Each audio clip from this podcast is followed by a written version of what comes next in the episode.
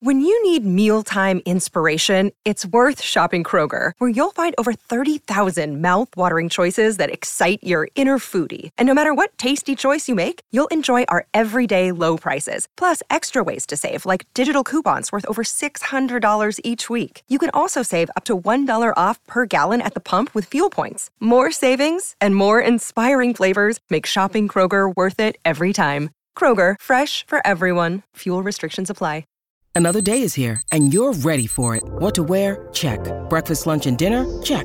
Planning for what's next and how to save for it? That's where Bank of America can help. For your financial to dos, Bank of America has experts ready to help get you closer to your goals. Get started at one of our local financial centers or 24-7 in our mobile banking app. Find a location near you at bankofamerica.com slash talk to us. What would you like the power to do? Mobile banking requires downloading the app and is only available for select devices. Message and data rates may apply. Bank of America and a member FDIC. Qu'est-ce que le fluxus? Merci d'avoir posé la question.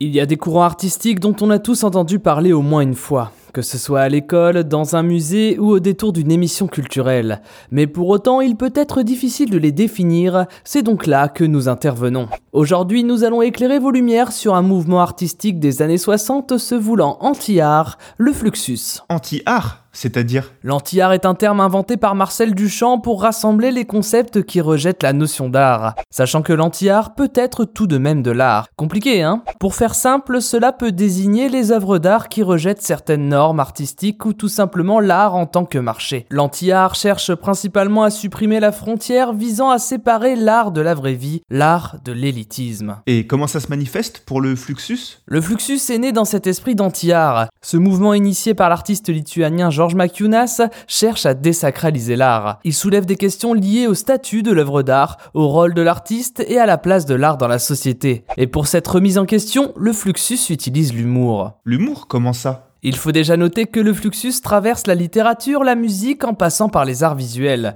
L'humour y est présent principalement par le biais de la dérision. L'idée est de viser le divertissement avant la beauté. L'art ne doit pas être bourgeois ou ennuyeux, mais enthousiasmant. Au milieu de ça, l'artiste ne doit pas être au centre du projet, il se sacrifie pour le rendre divertissant. L'idée est de placer l'art à la portée de tous. De plus, la création qui résulte de l'artiste est souvent éphémère et concentrée sur un événement. On parle souvent de happening qui provoque une réaction immédiate chez le spectateur. Mais alors, c'est quoi les œuvres clés du Fluxus? On peut penser au slogan décalé de l'artiste français Ben Vautier, le fameux Ben que l'on retrouve sur les couvertures des agendas avec son écriture manuelle blanche sur fond noir. Ben considère que l'artiste doit participer à son œuvre sans jouer de rôle, mais en vivant tout simplement. On peut penser à sa porte Je signe la vie, une porte qu'il tenait dans les rues contenant l'indication Je signe la vie, entrez, et dans laquelle il invitait les gens à passer. On peut également penser à l'artiste japonaise Takako Saito qui considérait que l'ADN du Fluxus résidait dans le fait que les spectateurs ne devaient pas former un public,